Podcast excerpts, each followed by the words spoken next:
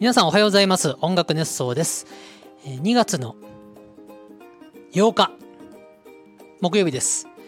あの先週の配信で2月2日木曜日ですっていう間違いを言ったり、えー、春日の幻想の楽団の名前をなんだか間違えてるのか間違えてないのかぼんやりした言い方をしたり、まあ、間違えてたんですけどちょっといろいろその後その辺をね訂正しますけど今日は2月の8日。木曜日です。おはようございます。えー、2月8日木曜日でございます。音楽熱奏です。音楽熱奏はハートカンパニーの制作でお届けしています。木曜日は斉藤が喋ります。ハートカンパニー斉藤です。おはようございます。えー、木曜日はですね、3本立てです。えー、ハワイ初心者講座編です、えー、ハワイ旅行に初めて行く人に向けた講座。えー、かっこ、えー、海外旅行初めての方にもおすすめです。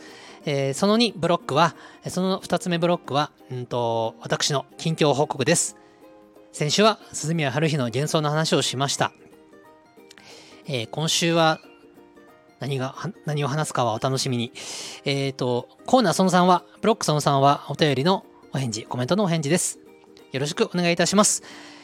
えっ、ー、と、2月に入りまして、皆さん忙しくしてますか？どうですか？業界にもよりますかね？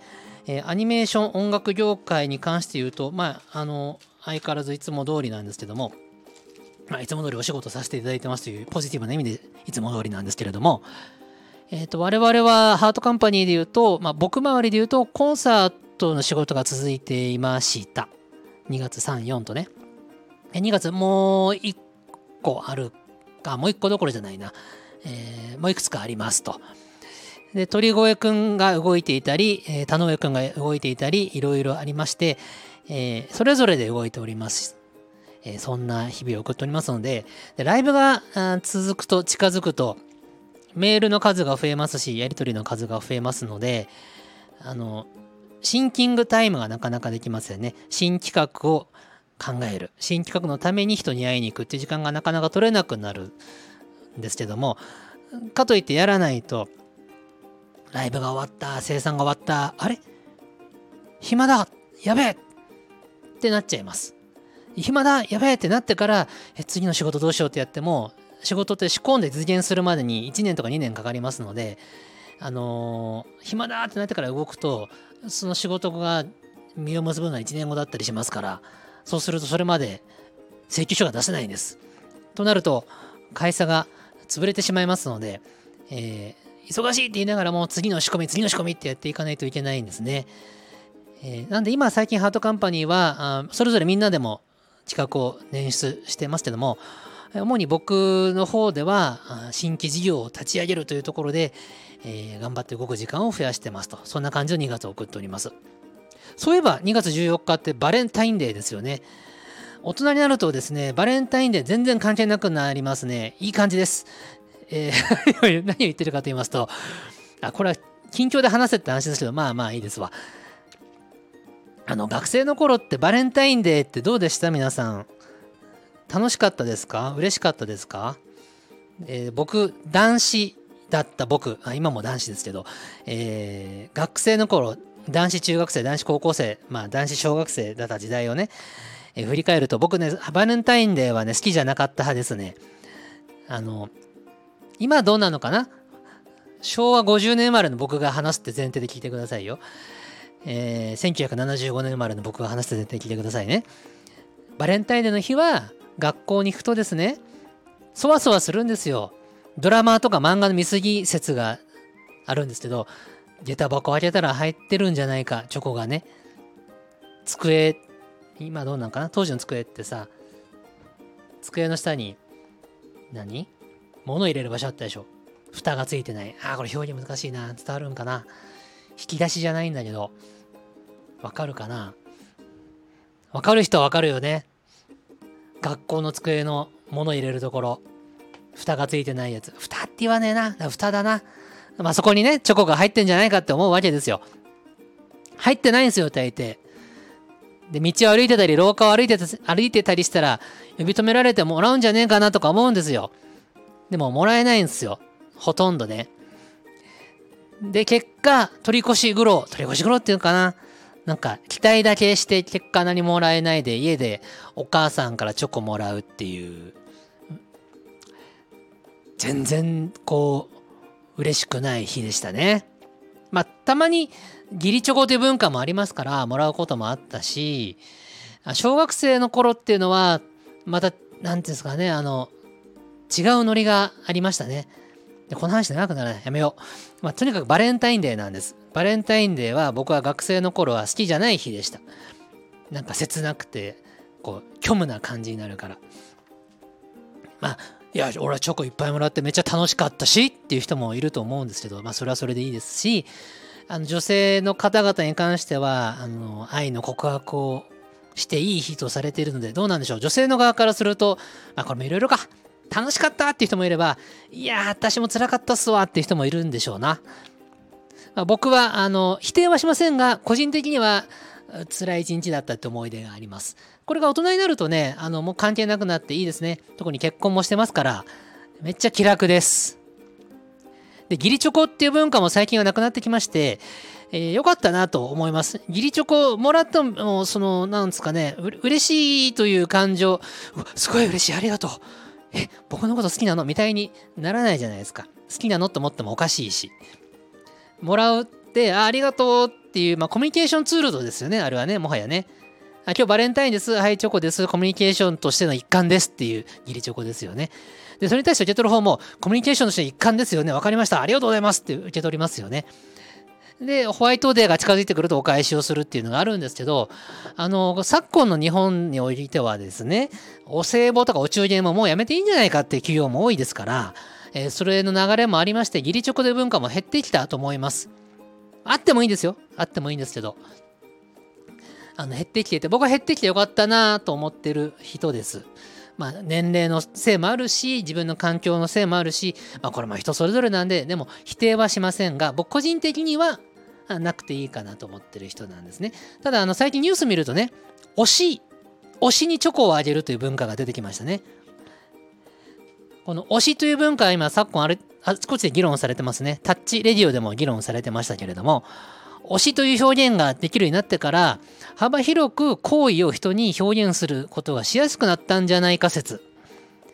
私、あの人のこと好き !LOVE ですって言うと、いろんな難しさが出てきたりするんですけど、私はあの人のことを推してます。私はあの人推しですっていうと、LOVE とはちょっと違うぞ。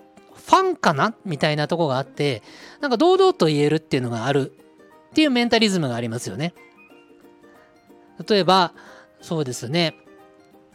アイドルにしても、歌手にしても、役者にしても、私あの人のことすごい好きなんだっていうよりも、私はあの人のことを推してるからだと、なんかこう、平和？好きっていう言葉には、その、本当にただのライクとか、興味があるっていう意味での好きとかいろんな度合いがありますよね。好きの中の度合いが広すぎるんだ、多分な。で、推しっていうのはいいね。あの、応援してますでしょ、多分、基本は。応援をしてますよ。私あの人のこと応援してるんだって。応援してるんだっていう表現は何か日本語で言うと、あの、えいえいおみたいな、頑張れ頑張れみたいな感じで、ちょっと、ちょっと違いますよね。で、押してますっていうのはいいですね。使いやすい。えー、何の話をしてたんですか？バレンタインデーですよ。2月14日が近づいてきましたねって話をしたかったんです。まあ、あの、推しにチョコをあげるっていうとこで言うと、女性が女性にあげるのもよしになってきてますし、まあ、これ結構前からもういいのか。えー、男性が男性に送るのもありなのか？ちょっと早いか？どうなんだ？わかんないな。人によるな。うん。ダイバーシティの世の中だから人によるな。全然。それは僕はあの、僕は本当にあの、どんな好みがあってもいいと思っている、結構フリーダムっていうんですか？あの、そういう思想の持ち主なんで、そこはもうオープンでございます。何があってもいいんじゃないかと思ってますね。まあ何を言いたいかと言いますと、つまり、えー、どうやらチョコレート売り場というものは今すごい盛況になることが多いらしいんです。コロナも明けまして。なんかどっかの名古屋か。名古屋のなんかデパート百貨店？すごいチョコの催事があるんですよね。めちゃくちゃ売れるっていう。1日1億円だっけ売り上げ。すごいよね。みたいな、あの、推しにチョコをあげる文化っていうのが経済回してるんでいいんじゃないかなと思います。何が言いたいんでしょうか。2月4日が近づいたなっていうだけです。はい、ということで、ハワイ初心者講座編に行きたいと思います。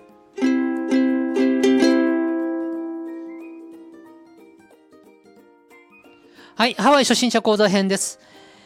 えー、っとね、先週の放送でもしかしたら今日は短い放送になるかもよって言ったんですけど、ちょっとうまく時間を捻出できたんで今撮ってます。ハワイ初心者講座編はうまく喋れそうです。で、先週、えー、と、ホテルに着いて、ハワイ着いた初日、ホテルにチェックインして荷物広げた後、眠くなるでしょう。仮眠取ってもいいと思いますよ。しかし、本気の眠りはダメです。って言いましたと。まあ、そこは先週の放送を聞いてください。で、仮眠を取ったとします。もしくは、仮眠取らずに街へ繰り出す。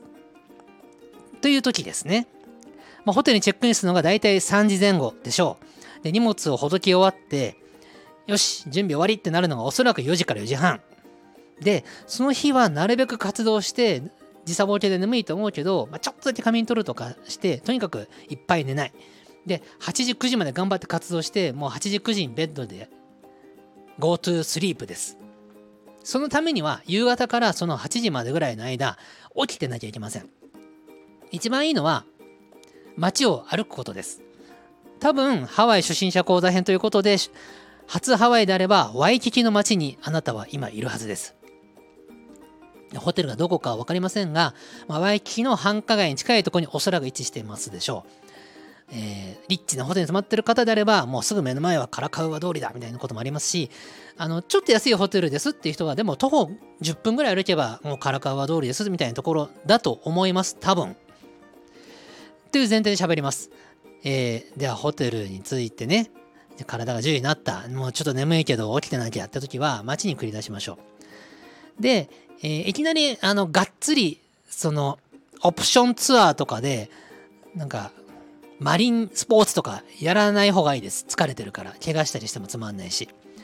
マリンスポーツとかハードなトレーニング、スポーツとか、なんかアクティビティはしない方がいいと思います。まずは街を歩きましょう。これ初心者ですから、初ハワイという前提なんで。まずカラカウア通りをあの歩きましょう。ただただ歩きましょう。これだけですごい感動があると思います。何が感動するか。まず、都会。都会だけど高いビルが少ないです。まあ、ホテルは高いビルもありますけど、日本のね、銀座とか、みたいな感じに、もう高いビルだらけで、まあ、壁に圧迫されてますみたいな感じじゃないんです。ニューヨークの街みたいに本当にもうビルだらけですみたいな感じじゃないんです。程よく建物が建っていますので、空が広いんですね。空が広い、まず。で、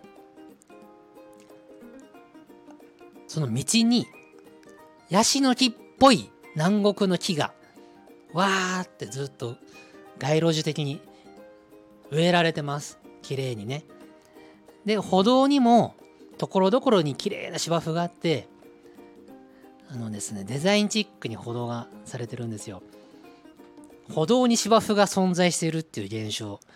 しかもね、それが直線的じゃなくて、斜めに S 字のカーブを描くようにして、芝生が設置されております。そこを歩くだけで多分、ハワイすげえってなると思います。絶対なると思います。で、カラカウア通りを、南、うんと南東の方っていうのかな、まあ、下るって、下るでいいのか、あれは。南東の方に行くんですわ。カピオラ、カピオラに、ん？カピオラに公園の方に歩くんですわ。ね。そうすると途中右側にワイキキビーチが見えてきます。ビーチ。で、ビーチが見えてくるとこれはすごいんですよ。ビーチがバーンってあるのに、左側は銀座みたいな都会なんですよ。銀座で海がある。海のある銀座。海辺の銀座みたいな感じ。銀座って言ってる理由は、えっ、とですね、路面店のほとんどが高級ブランド屋さんだからです。グッチとか、そういうやつ。とにかく店がいっぱい。銀座っぽいんです。でも高いビルが少ないから空が広いんです。で、行き交う人は、まあ、ほとんど外国人さ、まあ当たり前ですよね。ハワイだからね。外国人ですよと。で、ビーチを見ながら、わお、ハワイだぜって思うわけです。この状況ってね、いろんな国に行ったけど、あんまないと思う。もう、すんごいザッツビーチってビーチがバーンってあって、すぐ横は銀座っぽいブティック、ブティックっていう今、高級なブランドの店がいっぱいあるっていう状況は多分ハワイだけなんじゃないかなあの感じ。僕あんまり南国の旅行行ったことはなくてハワイしかないんですけどグアムとかサイパンとかバリとかカンクンとかそういうところあんまりとか行ったことないからあとモルディブ？あの同じようなところあるのかもですけどハワイの多分オンリーワンなんじゃないですかねあれね。と思ってるんです。で歩いていくんですよカラカウア通りっていうね。ちなみにカラカウアカラカウア通りっていうのはいわゆるハワイのメインストリートですわ。ね。で、えー、そうするとですねわああの店なんか食べ物美味しそうだなとかなんか良さそうな服屋さんだなとかなんかかっこいい靴屋さんだなとかこのホテルすげえとかそれだけで多分ねめっちゃ楽しくて唐川通りをプラプラ歩くだけで初ハワイならばプラプラ歩くだけで多分2時間ぐらいという間に終わります。ただ歩くだけだったらもうテクテク歩いても唐川通り割と長いんで、えー、片道多分ねあれはゆっくり、まあ、テクテク歩いて30分ぐらいかかる？どっからどこまでを行ってるのってにもよりますけどあのうん。あの 小倉さんのラーメンのところぐらいから公園ぐらいまで。小倉さんのラーメンでなんやねんって話なんですけどあのあの小倉さんっていう日本のアナのアナウンサー元アナウンサーの方ね。もう今あのほぼセミリタイアされてますけどがなんかオーナーのラーメン中村中村だったかな？とあるんですよ。テールテールスープのラーメンみたいな。ね。そこ有名なんですよ。その辺りからカピオラに公園まで。歩いてだいたい30分かなって感じ。しかもお店をウィンドショッピングしまくってください。あ気になるなと店を見つけたらフラッと入ってください。買わなくていいです。で入って見てふわーっと思って出てってまた歩いてまたウィンドショッピングして中入ってはやーって見てこの繰り返しですで欲しいものがあったらもう買っちゃってくださいいいですか？買っちゃってくださいえまだ何日もあるからいろいろ見てから決めたいよって思うでしょ？しかし、一期一会なんです、お土産ってのは。もっと安いとこがあるかも。もっといいデザインのがあるかも。もっと僕が気に入る、私が気に入るものがあるかも。だから今買うのは早いんじゃないか。と思うでしょう。僕もそう思ってました。が、なことありません。その時欲しいと思ったら買いましょう。あの、二度目が出会えないことが多いです。またその店行けばいいじゃないかって思うでしょう。ところが、ハワイの観光は割と忙しいです。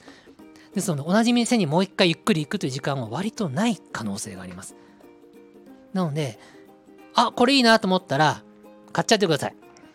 んなこと言ったらお金なくなっちゃうよと思うかもしれませんけども、まあ、そこは自分の懐と相談でビビビってきたら買った方がいいです。で最初は失敗するかもしれません。あっちの店の方が安かったんじゃんとか、よくよく考えたらこれ全然いらなかったとか、日本帰ってきたらおい、なんでこんな買っちゃったんだろうとか、よくありますよね。よく日本に帰ってきたから、冷静になってみて、これなんで俺これ買ったんかなみたいな。旅先のスノードームとかね。スノードームって現地で見るとめっちゃ欲しくないですか？手のひらサイズのスノードームわかります？なんか、透明なドームになってて中がオイルか透明なオイルかなんか満たされててこう上下逆さにしたりすると中のキラキラパウダーがふわーって舞うやつ。あれスノードームって言うんですけどあれとかなんか欲しくなっちゃうじゃないですか。で買うんすよ。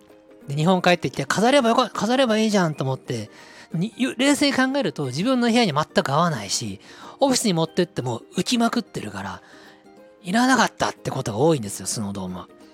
まあスノードームを集めてるコレクターさんもいますけどまあそれとは別でね。まあまあというのもありますけどそういう失敗もありますけどその失敗も後々こうやってあれ失敗だったねって喋れるからいいんです。ネタです。だから無駄遣いも価値があるんです。無駄遣いしちゃったよって後々友人とか知人とかに語れるだけでもそれを買った価値はありますから買ってくださいで他の店でもっと安いのがあったじゃんってのもそれも経験値ですしそれもネタとして自分の中に人に喋れるネタとして1個ゲットと思ってください。全然美味しいです、そんなの。はい。ということで、えー、土産屋をプラプラ歩いたり、まあ、気になる服屋とか行ってね、あ、このアロハいいなと思ったら、あ、でもアロハあれか。レインスプーナーの買ってほしいから、音楽熱奏的には。アロハだけはすいません、皆さん。これいいなと思っても買わないでください。あの、アラモアナセンター、また後日喋りますけど、アラモアナセンターのレインスプーナー行って、レインスプーナーのアロハを買ってください。これだけはこだわろう。他は、あの、好きなもん買ってください。はい。で、お財布事情は自分で考えてください。で、あ、これちょっと、いらねえな、お金的にいらないなと思ったら買わなくてもいいし。はい。で、まあ、ブラブラするんですわ、唐川通りを。で、あの、時間がまだ余ってたら、隣の久比通りも歩いてください。あの、唐川通りのと並行して走っている、ちょっと一本奥みたいなとこにある、久比通りっていうのがあって、あの、丸亀製麺とかがある通りなんですけど、あそこは割、あそこも割と楽しい。唐川はほどじゃないけど、クヒオも割と楽しい。丸亀製麺すげえ並んでるっていうのを見るだけでも楽しいと思います。なんでこんな並ぶの？って絶対思うと思うから。めちゃくちゃ並んでるんですよ。ワイキキのクヒオ通りの丸亀製麺。日本と基本同じです。僕あんまり混んでるから入ったことないんですけど、すんげえ並んでんすよ。え、こ、日本人からすると、え、なんでこんな並ぶの？って思うんだけども、アメリカ人からすると、まず美味しい。まあ、美味しいよね、丸亀製麺。美味しいし、安いと。ハワイの物価高の中においても、丸亀製麺は安いんだって。安く食べれて美味しい。だから行くと。だそうです。はい。というように、あの、まあ、唐川通り、久比通り、プラプラ歩いて気になった店に入って、えー、欲しいものあったら買ってくださいっていうところですね。んで、お店に入るときに注意点があります。これ絶対覚えてください。あの、日本の感覚で言うと、ティリンティリン、ティリンティリンっていう、わーんって入っていって、お店に、まあ、服屋さん、お土産屋さんにあるとしましょう。入りますよね。スタスタスタって。で、物を見ますよね。で、スタスタスタって帰ってきますよね。つまり、店員さんに対して挨拶しないじゃないですか。ね、日本は。別に失礼じゃないし、日本だったら。ただ、アメリカというか日本以外の国って言った方がいいな。日本以外の国においては必ず挨拶してください。これ日本以外、ハワイもそう、韓国もそう、どこの国でもそう。その現地の国の言葉で挨拶してください。だから、こんにちはとバイバイだけは必ず覚えてください。ハワイで言うと、 Hi っていいです。お店に入ったら、 Hi。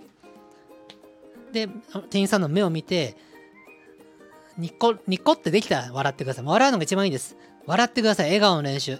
無理にしてもいいです。はい。これだけでいいです。これでグッドです。お店の人も、あ、ウェルカムみたいにして受け止めてくれます。それ以上の会話できないと思いますし、しなくていいです。なんか聞いてきても、うん、ははみたいな笑っとけば いいです。大丈夫です。ああ、英語喋れないんだなって向こうわかるから。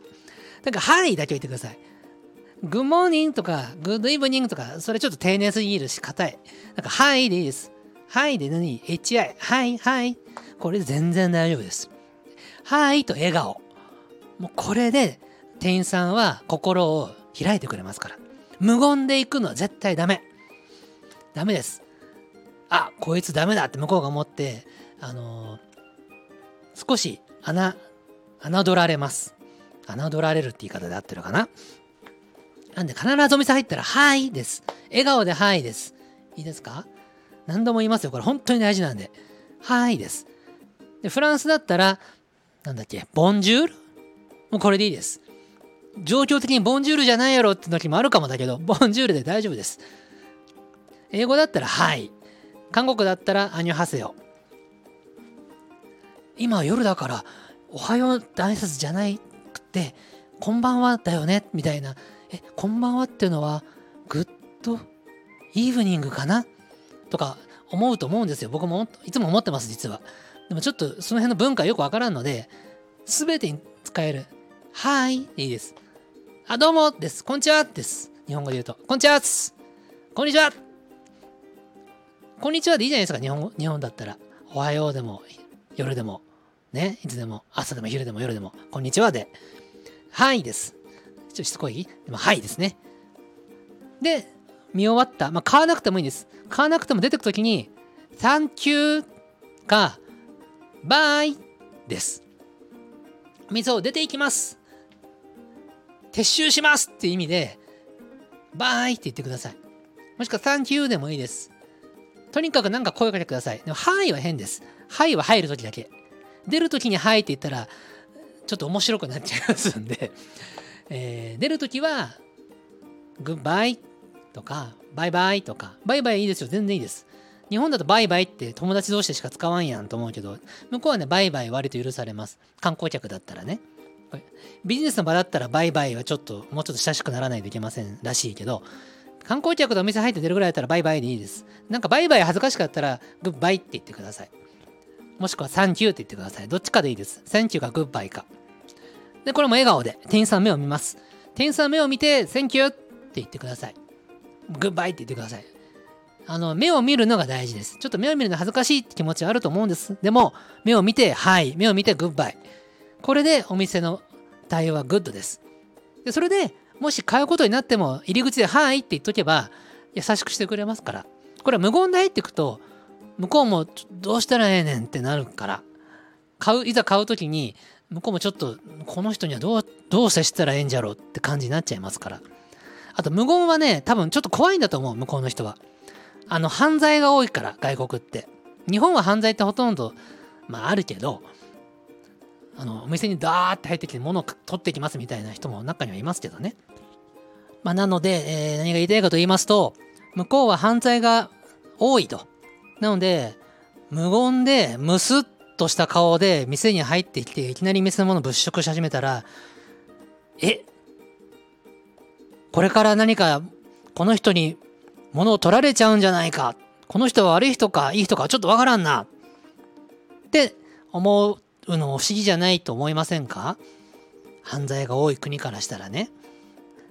もちろん、はいって言ったって犯罪する人はするんだと思うんだけど、でも少なくとも率は低いんじゃないかと思いますよ。なので、お店の人に安心してもらうというためにも、我々観光客は、はいって言いながらお店に入んなきゃいけないんですね。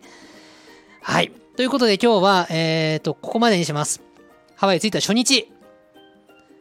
ホテルから出て街を歩いて、夕方から夜にかけてプラプラプラプラと歩きましたと。でも歩くって言ってもね、せいぜい2時間も歩いたら多分時間もう満足でしょう。まあ4時半から歩いて6時半ですわ。寝るまであと1時間半、2時間、3時間ってところですね。さあ、夜ご飯どうしましょうというところですけども、これはまた来週喋りたいと思います。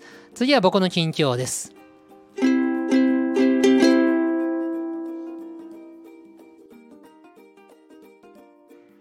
はい、近況をお話しします。一つ前のブロックとは違う日に撮っておりますので、声のテンションがかなり違うかと思います。今日は2月の6日火曜日に撮っております。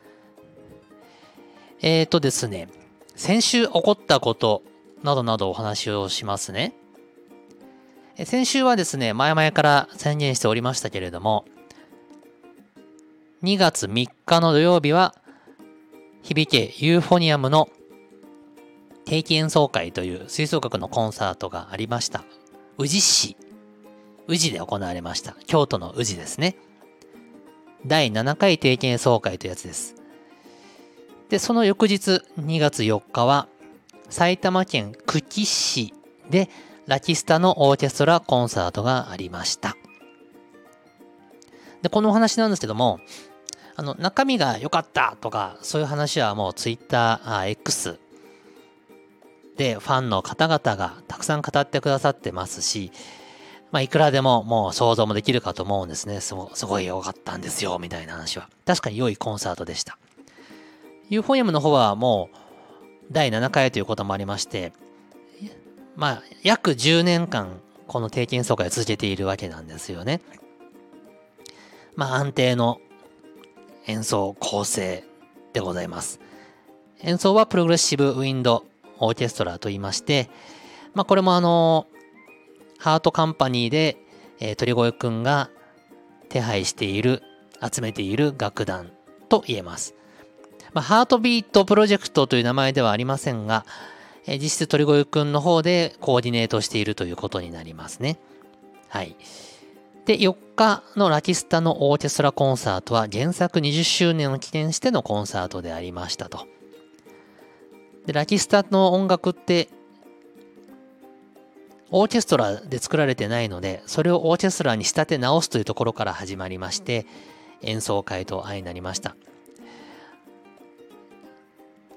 ちょっと前に春日の幻想というオーケストラコンサートがありました。春日の幻想はいかにもオーケストラという感じで編曲を施し、そういう雰囲気で演出もしていったわけなんですけども、ラキスタのオーケストラコンサートは、ラキスタという楽しくて、楽しくて楽しいコンサート、作品、何言ってるんだ。ラキスタという楽しい作品に合わせて、こう、クラシックな感じではなくて、ポップでキャッチーで、うーん、ワイワイ、ワイワイと楽しめるもの。うん、この表現になってるだろうか。あの、X を見ると文化祭のようなノリだったと書いてくださってるファンがいらっしゃったんですけど、ああ、その通りだなと思いました。確かに文化祭のようなノリのコンサートでした。もちろん演奏はバッチリなんですけども、内容とかがね、文化祭っぽかったと。まあ、よくできたコンサートだったと思います。非常に良い内容だったと思います。で、今日ここで語りたいのはですね、内容の話ではないんですよ。移動の話なんですね。いいですか ?3 日、宇治市でイベント。4日、久喜市でイベントです。で、宇治市も昼夜。久喜も昼夜。2回ずつ公演があるんですね。つまり、移動がハードだということなんですね。えー、僕はと言いますと、3日の朝、えー、始発のバスに乗って、えー、新幹線の駅までローカルなバスと電車を乗り継いでいきまして、で、え新幹線に乗り、10時過ぎぐらいに宇治市文化センターに到着し、リハーサルの立ち会いをし、え本番2回回しをえー、立ち会いし、で、終わって、えー、京都駅を21時38分発の終電の新幹線に乗って帰宅しました。家に着いたのは24時を回っていたかな？くらいの感じです。あ、回ってなかったか。まあ同じぐらいか。なんで、まあ始発に乗って終電で帰ってくる。宇治市に日帰り出張したということです。で、この日、僕はあの、ランニングバカなのでですね、ジョギングもしたかったので、えー、朝4時に起きまして、4時半からいつもの13キロのランニングをした後、始発のバスに乗ったということでございます。あ、すごい辛いじゃないですかって皆さんに言われるんですけど、これあの別に辛くなくてですね、あの、早く起きる日は早く寝るようにしているので、金曜日の夜は8時半頃も布団に入りました。なので実質睡眠時間は6時間ちょっと確保できてるので、普段とあんま変わらないんですよ。まあ、稼働時間が長いっていうだけですね。えー、4時に起きて、えー、寝たのが1時半頃なので、1時頃か。まあ、1日の稼働時間は長いんですけどね。そして、えー、4日の日の朝。これも僕は7時、えー、7時過ぎ頃家を出ました。さすがに始発始発じゃなくてもよかったです。7時過ぎ頃に家を出ました。で、この日はね、ジョギングを諦めました。なぜかというと、えー、帰宅したのが12時頃、寝たのが1時過ぎ。で、これジョギングしようとすると、4時半頃起きなきゃいけないんですよ。そうそう、睡眠時間が3時間になっちゃって、さすがにちょっと体壊すと思ったんで、この日は泣く泣くジョギングを諦めて睡眠時間に当てました。で、朝7時過ぎに家を出て、で、久喜市に着いたのが9時20分ぐらいだったかな。あ、久喜の、久喜市じゃなくて久喜の会場に着いたのが9時20分ぐらいだったかと思います。その後 MC をして打ち合わせをして、MC をしてじゃねえや、MC の打ち合わせをして、リハーサルの立ち会いをして、えー、なんやかんやなんやかんややって、昼夜公演やって、えーと、会場を8時40分頃僕は出たですね。で、帰ったのが10時頃。っていう土日を過ごしていましたね。で、これ僕はそういう動き方したんですけど、例えば鳥越くんは、えー、2日の金曜日に京都に先に入っていましたと。それは3日の日、僕よりももうちょっと早く会場に入る必要があったので、もうこれは物理的にも体力的にも止まらないと無理だとなったというわけです。それと、あの、3、4とこう、京都、久喜と移動する方々に関しては、まあ、僕みたいに一回自宅に帰る人もいれば、えっ、ー、と、大宮付近、久喜付近のビジネスホテルに泊まって、で、久喜市に入ったっていう方もいます。まあ、これは住んでる場所とか状況によってそれぞれが選択すればいいということでございます。で僕も大宮付近に泊まるという選択肢もあったんですけども、うんと、京都から東京、で、東京大宮っていう移動をするのと、もう一気に自宅まで帰っちゃうのと、そんなに気分的に変わんないなと思ったんで、えー、自宅に帰った方が気楽だなと思ったんで自宅帰りました。で、このね、土日のこういう移動がハードな時って、いかに睡眠時間を確保するかはスタッフは大事なんですよね。1時間でも1時間半でも睡眠を多く確保するということが、いいイベントにつながるので、ここは、えー、無理して帰らずに泊まった方がいいという判断も多くあります。で、えー、その翌日月曜日はですね、えー、打ち合わせが10時半からあったので、まあ、普通に都内に移動してということをやっておりました。で、今日、撮ってる、この、このブロックを撮ってる6日は、さすがにお休みを取っております。まあ、ただ1個だけ日中会議があるんで、それはリモートで参加するんですけど、まあ、基本的にはお休みということにしています。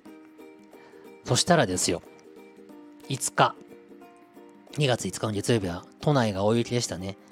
各所で警報が出ておりました。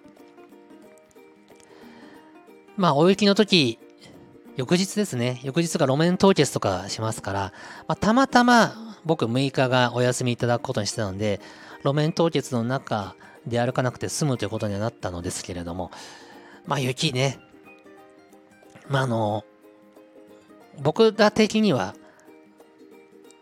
ラッキーだったと思ってます。これが1日2日早かったら、特に1日早かったら、2月4日に大雪だったら、ラキスタのコンサートは多分中止だった可能性があります。これが1日ずれてる月曜日だったので、ラキスタのコンサートは無事に開催できたというわけです。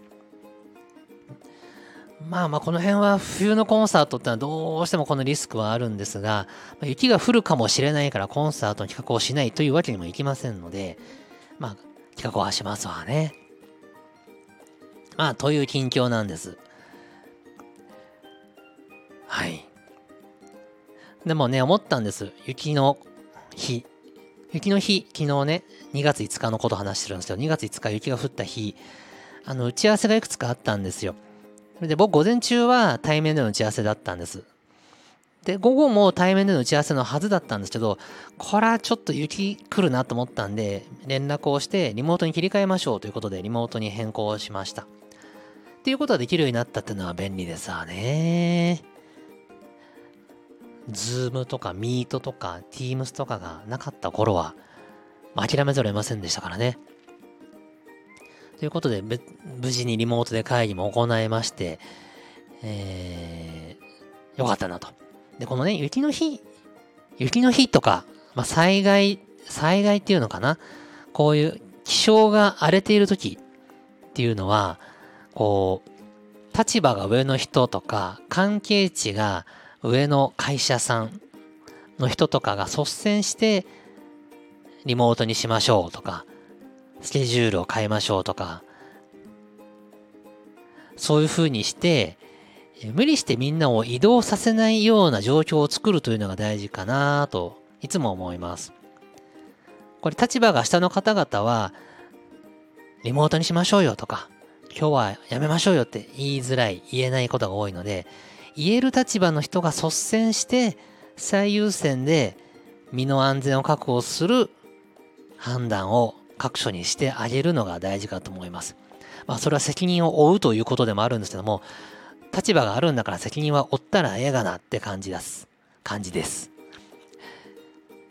まあ状況があるので、まあそれは各プロダクトの状況があるので全部をリモートリストというわけにいかないと思うんですけどもそれでも遅刻を許すとか時間を少しずらすとか早く終わらせるとかそういう判断ができる立場の人は率先してそういう判断をしてあげるのがいいなと思います。ここ近年は鉄道とか交通各社も計画運休ということをするようになったですよね。僕はあれとってもいいことだと思ってまして、大元の移動手段がなければそもそももう打ち合わせできないからやめようっていう判断になりますでしょ。これが電車が動いてたりすると、電車動いてんだからもうやろうよっていうムードになっちゃうことが多いかと思います。まあ何が言いたいかと言いますと、どうしてもあの日本の国民性というか文化だと思うんですけど頑張っちゃうっていうのがあると思うのでその滑って転ぶとか何か危険を冒してまでやるべきものなのかどうかっていうのは立場が上の人ものが言える立場のの所属ものが言える立場の組織に所属している人が率先してしかも素早くリスケリモートに変更するなどの対策を発表するべきだと思っております。まあ、ということで僕もあのそういう立場にあるときは率先してリモートにしましょうとかいうようにはしております。はい。ということを雪の日には思うのでありました。ということでこの後はコメント返しに行きたいと思います。はい。コメント返しに行きます。今日ね、ちょっとなんかおとなし、今日というかこのブロックと前のブロック、おとなしげに喋っているのはですね、えー、今日は自宅で撮っておりまして、ちょっとあんま大声でわーわー言えるような状況じゃないので、マイクをなるべく口元に近づけて、えー、おとなしめのトーンで喋っております。はい。第959回、ハワイに着いた初日眠くなったら、鈴宮春日の幻想の話にコメントくれた皆さんありがとうございます。えー、まずはもっちださんです。えー、斉藤さんお久しぶりです。年明けに盲腸の手術をしてきたのですが、入院中に見た愛の不時着にどっぷりハマってしまい、抜け出すのに時間がかかってしまいました。えー、鈴宮春日の幻想リバイバル、リバイバル行ってきました。あ、ここで話変わるんですね。じゃまずですね、愛の不時着。ありがとうございます。見てくださって。僕、スタッフでも何でもないんですけども、一ファンとして、愛の不時着ファンが一人でも増えることが嬉しく思っております。ネットフリックスで見られる韓国の名作ドラマ、愛の不時着。今でも僕はもう一回見たいぐらいです。でもあれ一回見ると20話ぐらいあるっけなのでちょっと時間かかるんでね、難しいかもしれませんね。でもう一回見たい。でも、持田さん見てくれてありがとうございます。えー、鈴宮春日の幻想リバイバル行ってきました。来てくれたんですね。ありがとうございます。すっごい素敵なおけこんだったので、当時の裏話を聞いてめっちゃ面白かったです。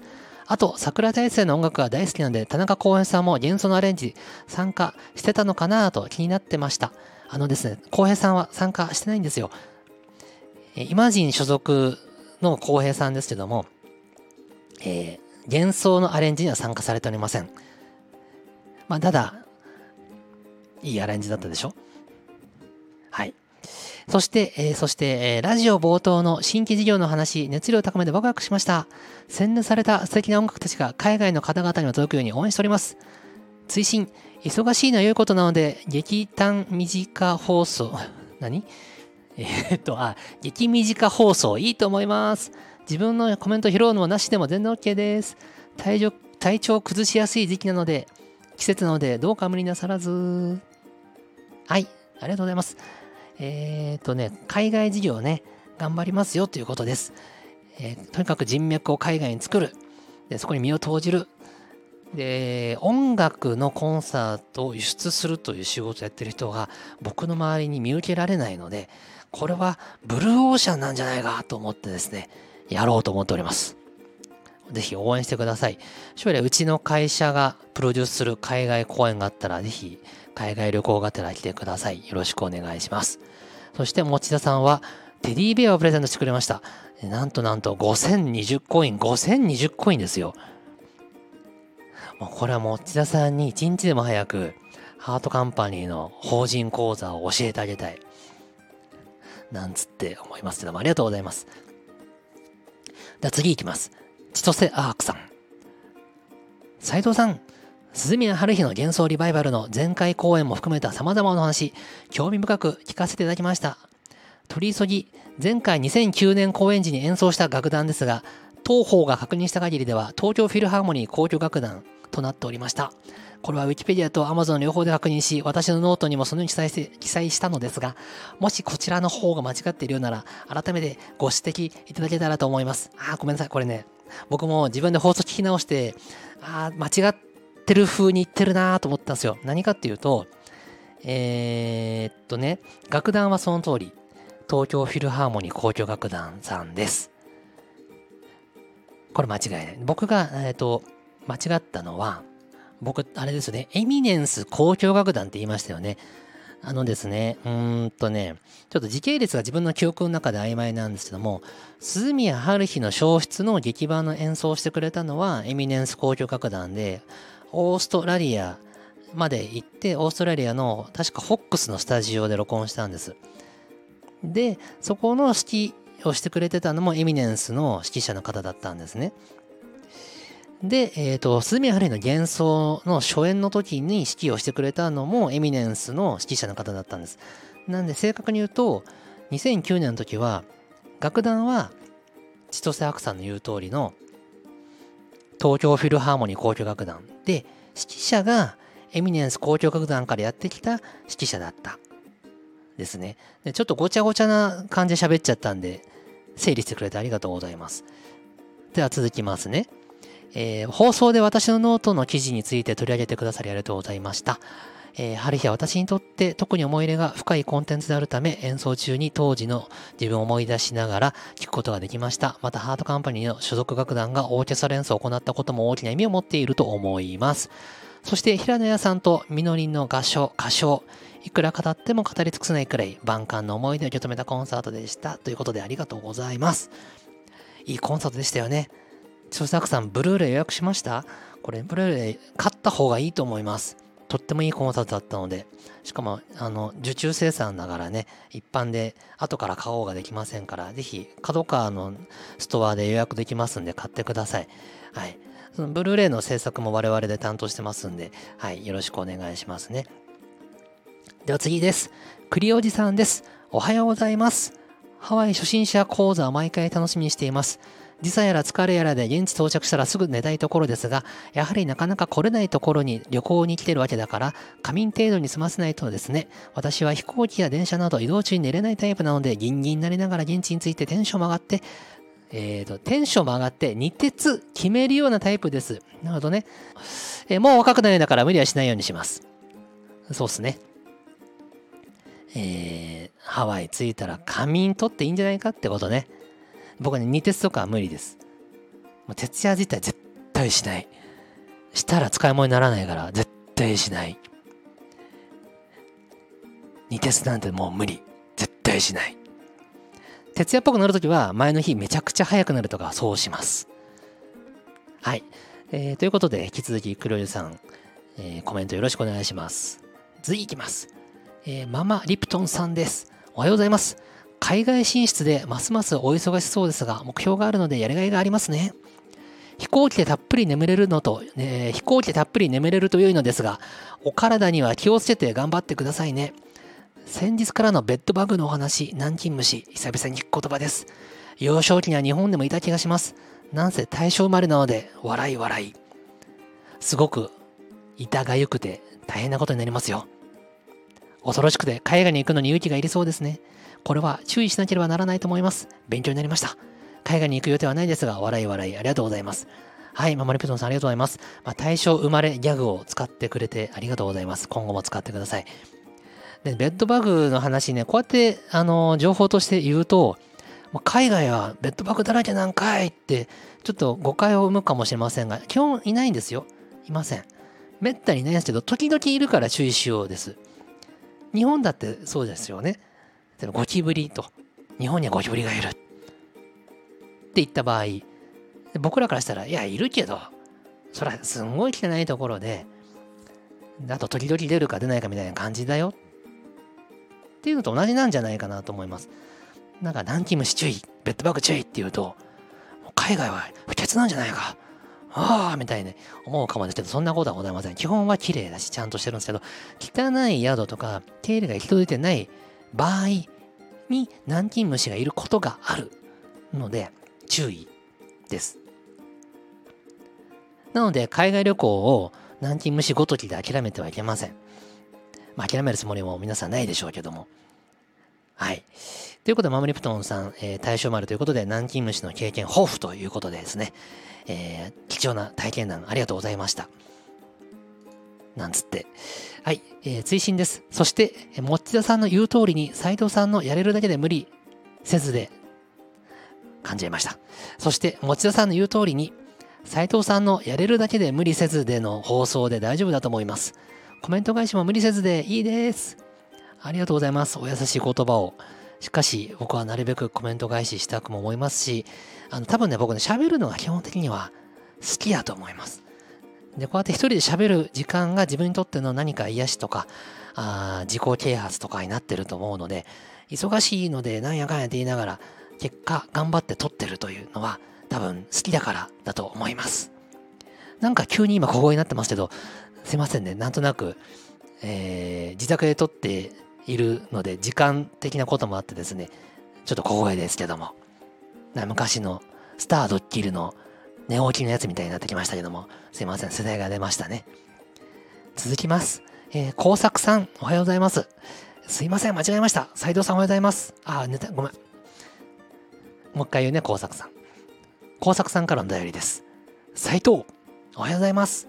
すいません、間違えました。斉藤さんおはようございます。前回のコメントでは3忘れて失礼しました。あのですね、工作さんが前回のコメントに斉藤って書いてくれてたので、呼び捨てで面白いなっていじったことを受けてですよね。はい。え皆さんがおっしゃれておっしゃっているようにご無理なさいませんように僕のコメントなんて目を通していただけるだけで嬉しいです。また今回も長くてすいません。大丈夫ですよ。全然問題ないです。書いてください。えー、鈴宮春日の幻想リバイバルの話を聞いていたら、僕が斉藤さんにコメントをするに至ったのは、ハルヒのアニメが放送していた当時、劇中歌の God knows と Lost my music をたまたま友人の車の中で聞いたのがきっかけだったなぁ。と懐かしくなりました。超簡単に説明しますと、ハルヒをきっかけにアニメを再び見始め、たまたま見た茅原実里さんのアルバム、 Contact のテレビ CM、詩人の旅のミュージックビデオに感銘を受け、あれは斎藤さんのクレーなのクレーンなのでしょうか？アルバムコンタクトを買い、コンタクトツアーで人生初めてライブに参加し、毎ツアー、毎年河口湖ステラシアター、毎年河口湖での音楽熱奏フェス参加みたいな人生となりました。すでに斎藤さんにはあ、ここもネタになってんのか。すでに斎藤には足を向けて寝れませんね。笑い、斎藤さんでした。ごめん、工作さん。せっかくネタを盛り込んでくれてるのに、俺がうまく読めなかった。すでに斎藤には足を向けて寝れませんね。斎藤さんでした。笑い。はい、ちょっとここで一回切りますよ。えっ、ー、と、ハルヒね、 God knows Lost my music きっかけで、ありがとうございます。そういう方がいてくれて嬉しいです。えー、プロデュース冥利につきます。はい、面白かったですよね。やっぱね、やはり今見ても面白いですね。はい。と思います。はい。えー、それと、工作さん、えっ、ー、と、茅原さんのアルバムの話もしてくれてありがとうございます。ね。じゃあ、あの、春石の時に千原さんの CM 流してたのは効果的だったんだね。と思ったんだけど、その、2006年が春日の放送で、一期のね、放送で、千原さんの CD 関係が始まったのは2007のはずですから、春日の一気の時はみのりの CM 流れてなかったので、工作さんが春日のテレビを見てた時にコンタクトの CM が流れてたというのは、なんだろう。春日の2期かな？そうか？すいません。僕も記憶があやふやでございます。まあ何にしても、コンタクトの CM を見て気になったってのは良かったでございます。はい。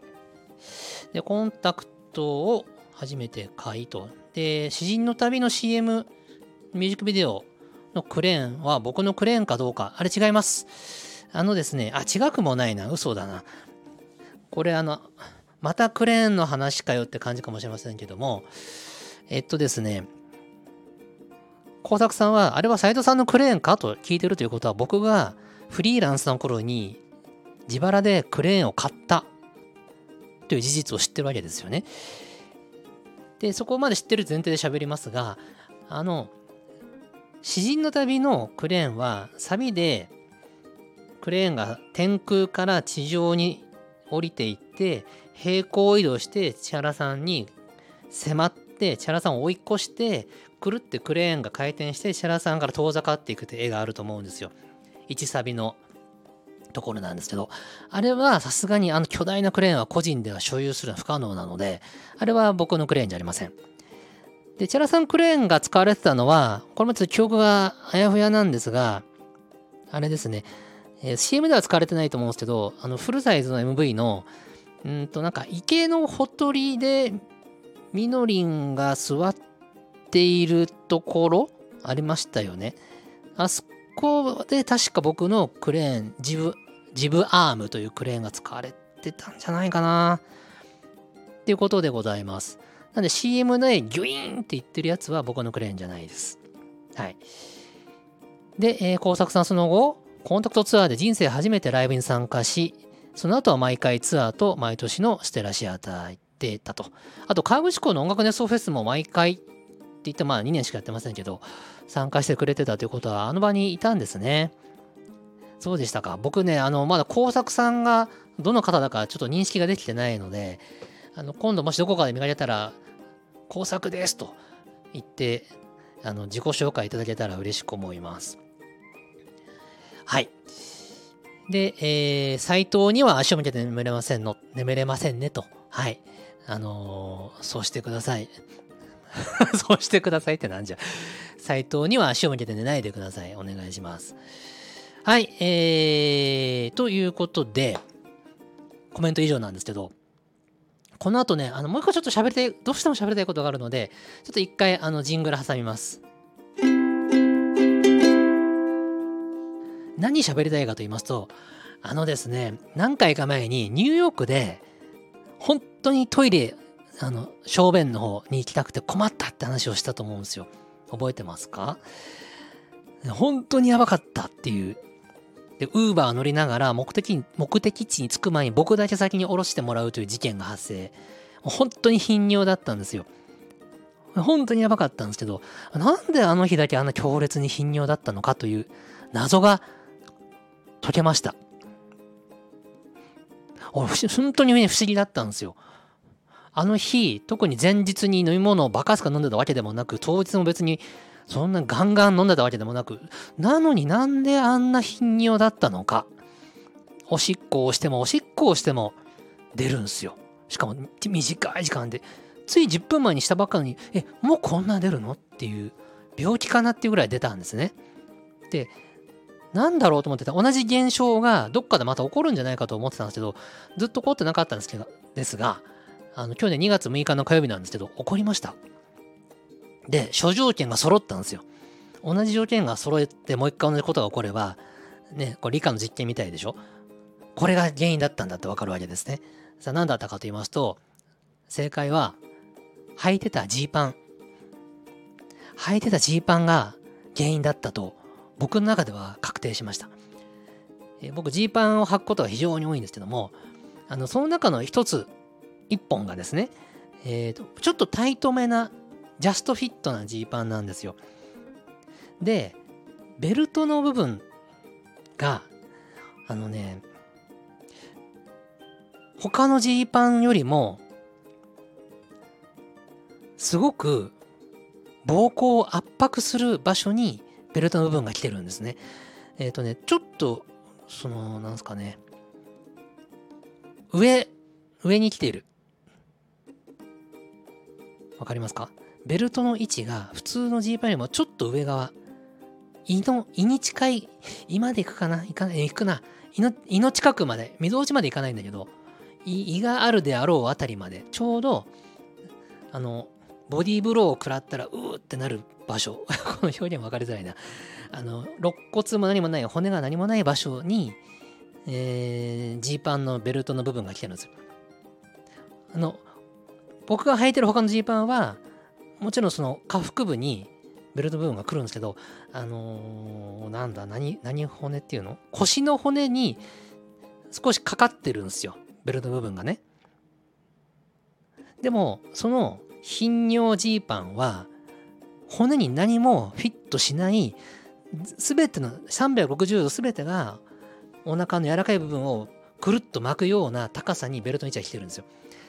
これによって内臓がコルセットとまでいかんがコルセットでキュッと締めているかのように内臓がキュッとこう締め付けられてるんですね。で結果膀胱もキュッと締め付けられることによってあの膀胱ってその、ね、おしっこが溜まったら溜まった分膨張してなるべく多く溜めるという機能があるんですけどねでこれ年を取ると頻尿になるっていうのは膀胱の柔軟性が失われて硬くなるからそのおしっこが溜まっても膀胱が広がらずその溜められる量が少なくなるから頻尿になるんですって。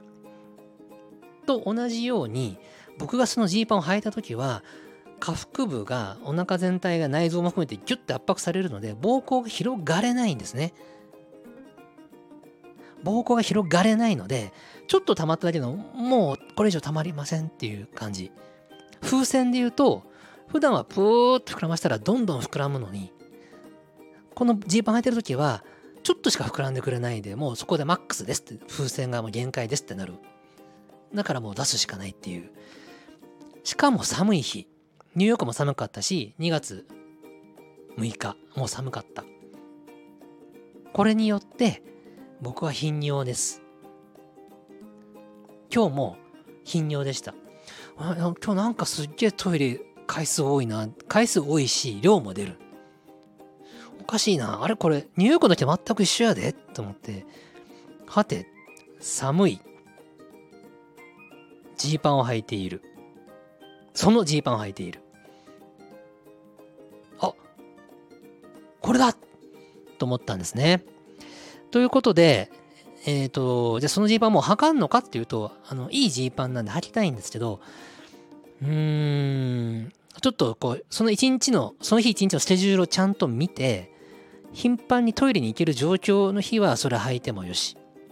行けない時、なかなかトイレ行けないぞっていうような一日の時は履いちゃダメ。っていうことにしようかなと。で特におそらくあちこち歩き回るような外出が多い時はそのジーパンは危険ですね。危険です。あのね、特徴として、おしっこしたいなと思ってから、あ、もう我慢できませんまでの時間が非常に短い。恐怖ですよ。普通は、ああ、おしっこしたいなと思ってから、あ、ちょっと我慢できなくなるまでの時間って、割と長いでしょ？人によってどれぐらいだ ?1 時間、2時間、3時間とかあるかな？わかんないけど。でもね、そのジーパン履いてる時は、あれ、おしっこしたいなと思ってから、あ、もう、もうダメですってなるまで、10分 ?15 分？しかないんですよ。恐ろしい。これはほんと怖い。うわ、おしっこしたいなと思ってから、マックスです。ごめんなさい。もう無理ですって膀胱が言うまでに10分15分。こんな短いタイムで移動が多い日は怖いです。だって、電車に乗もう電車に乗る、まだ大丈夫だなと思って、電車に乗ってちょっとして、あ、おしっこしたくなったって言ってから、もう漏れますってまで10分しかなかったら、ちょっと移動距離の長い乗り物、それこそウーバーでの移動、タクシーでの移動とかだったら、アウトですよね。アウトです。もう本当恐ろしい。はい。という結論が出ましたので、ご報告させていただきました。えー、先週、あのー、今週は短くなるかもしれませんと言っときながら、結果1時間超えと相なりまして、えー、ね。はい。ということで、来週はどうなるか分かりませんけれども、また聞いてくれればと思います。では、よろしくお願いします。さようなら。